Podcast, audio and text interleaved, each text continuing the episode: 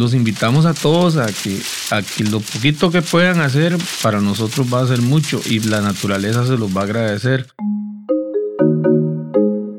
Los beneficios no son solo al área, son a toda la humanidad, a todo el planeta.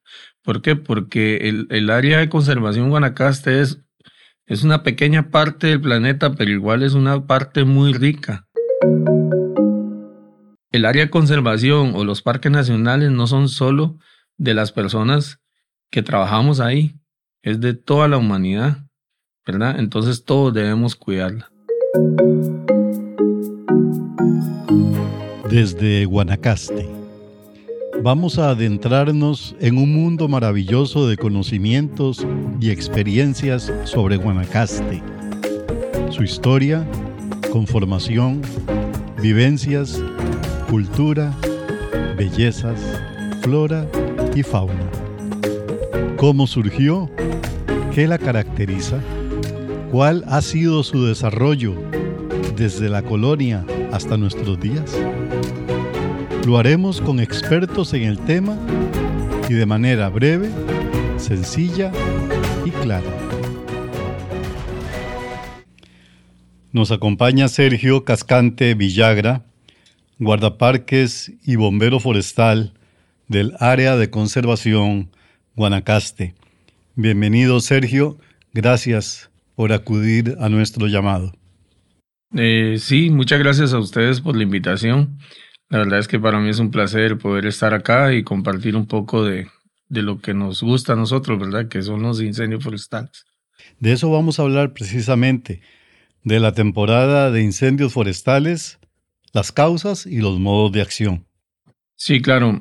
Bueno, en lo que es Guanacaste, ¿verdad? Nosotros, eh, primero para tal vez ubicarnos un poco, nosotros estamos en la zona norte de Guanacaste, comprendemos los cantones de La Cruz y Liberia y este, trabajamos eh, específicamente en el área de conservación Guanacaste.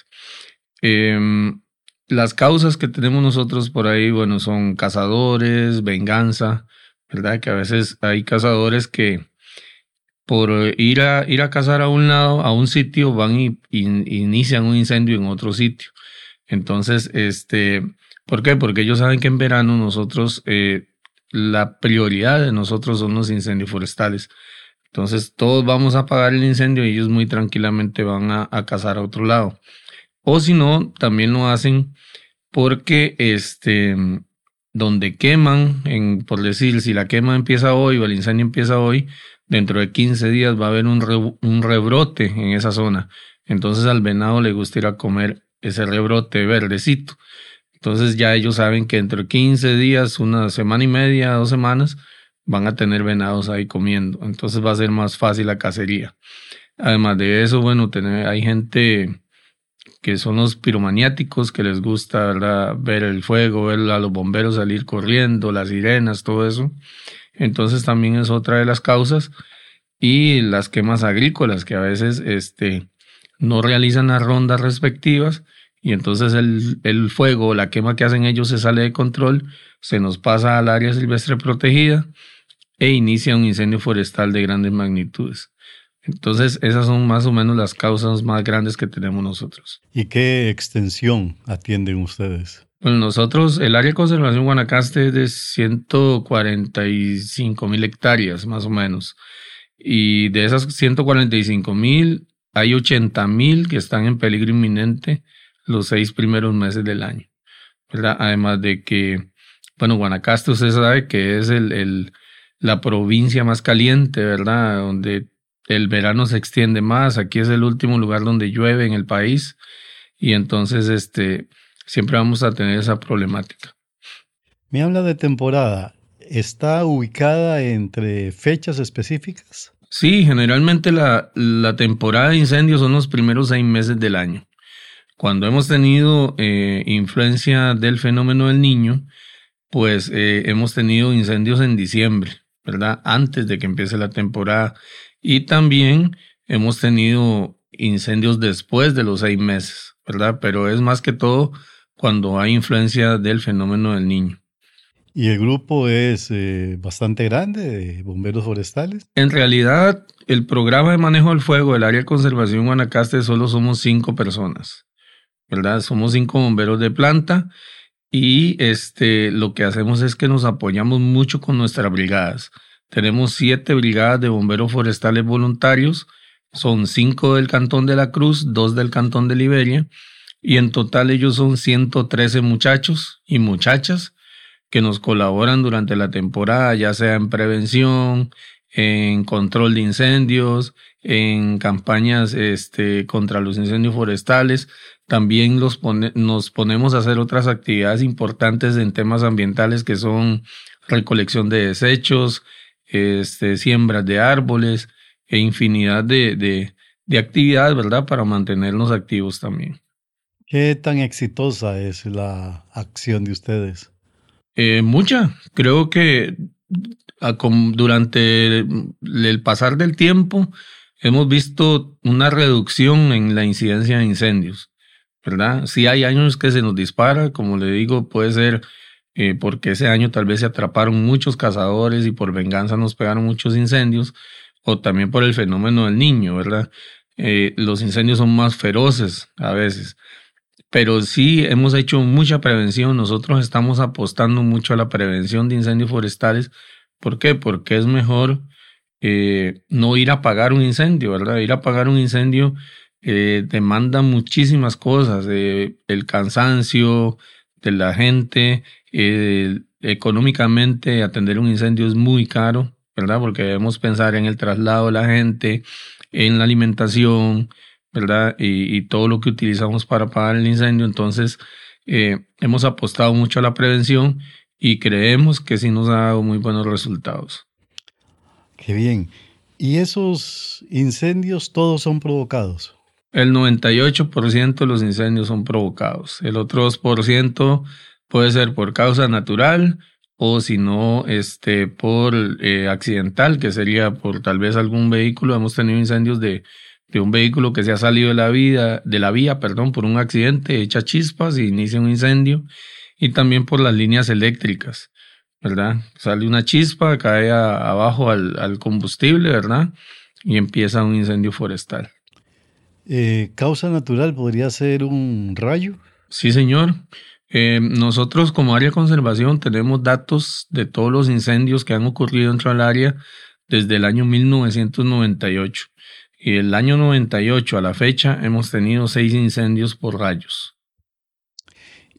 Se dice que también eh, ciertos vidrios o ciertas piedras que calientan al sol pueden levantar llama, ¿no? Bueno, eso es un mito, porque en realidad para que suceda eso tiene que haber muchos factores, ¿verdad? Eh, eh, que se conjuguen en ese momento para poder crear eso, ¿verdad? La luz del sol, que, bueno, no sé si y nosotros en la escuela jugábamos a eso con una lupa, ¿verdad?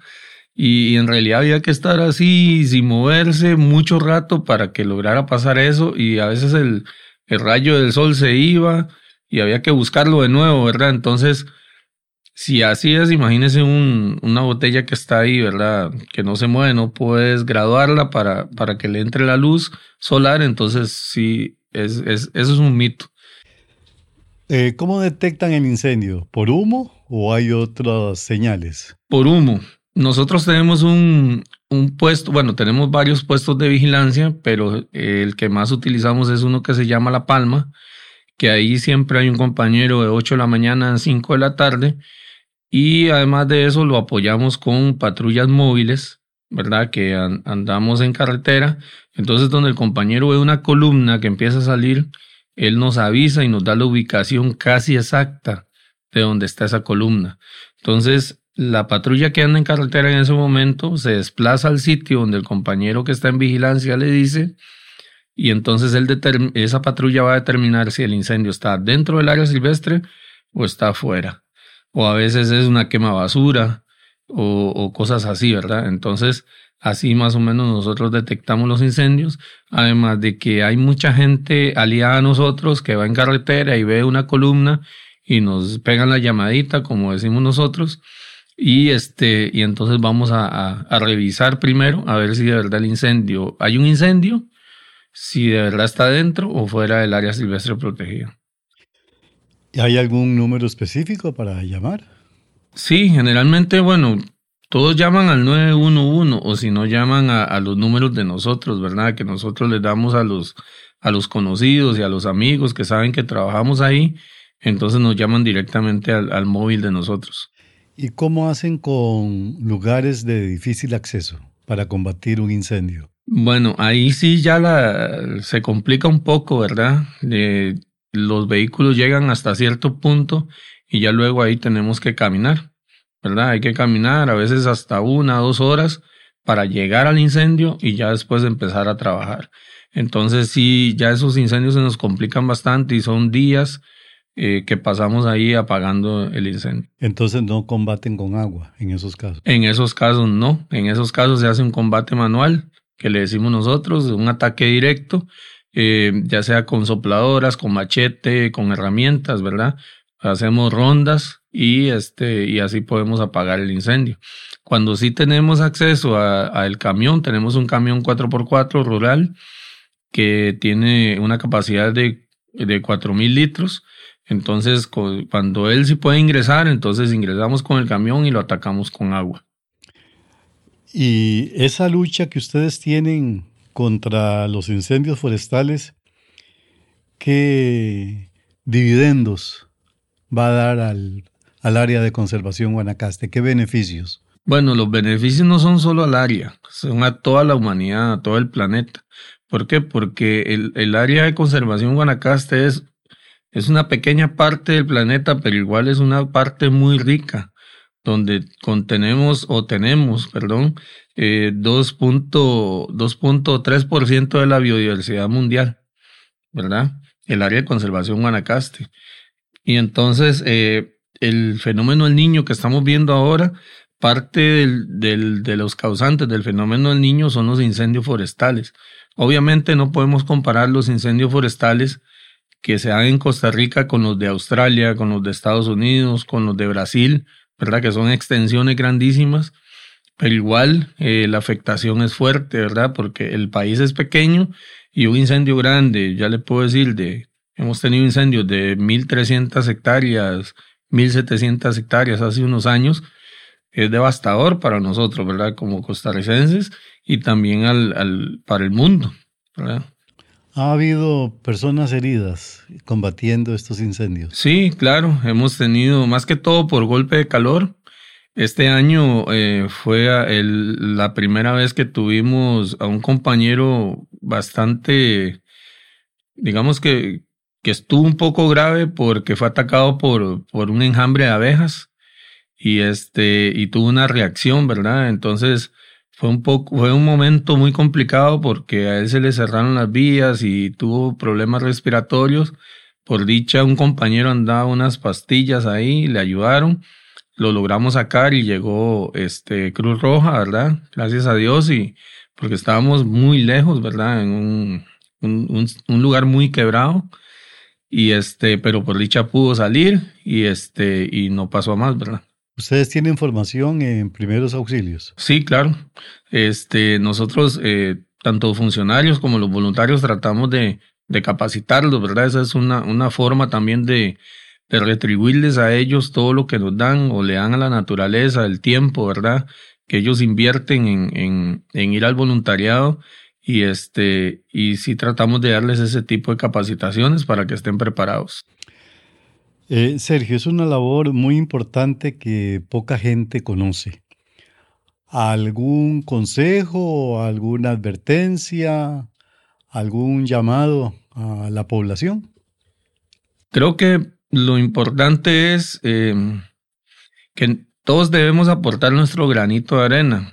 Yo sé que cuando está el verano todos quieren ser bomberos forestales, porque a nosotros nos llaman de todas partes del país. Yo quiero ser como ustedes, yo quiero ser bombero forestal, quiero integrarme en la brigada. Pero termina el verano y, y esos desaparecen, ¿verdad? Esas personas que llamaron.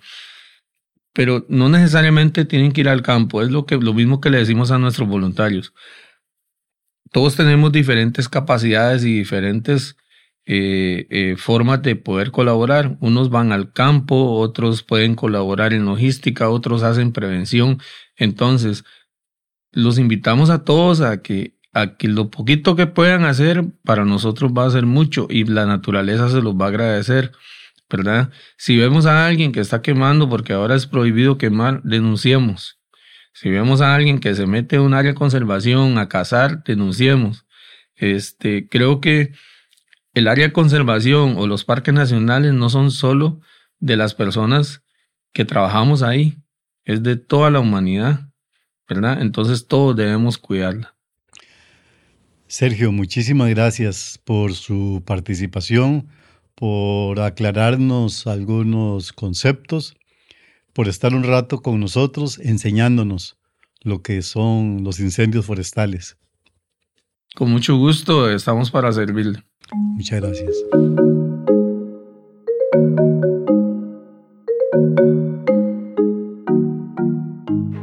Desde Guanacaste, podcast moderado por Juan Santiago Quiroz Rodríguez, producido por Guanarecord Studio, con edición de audio por Rigoberto Carvajal y asistencia técnica de Erika Martínez y Harvey Di Marco.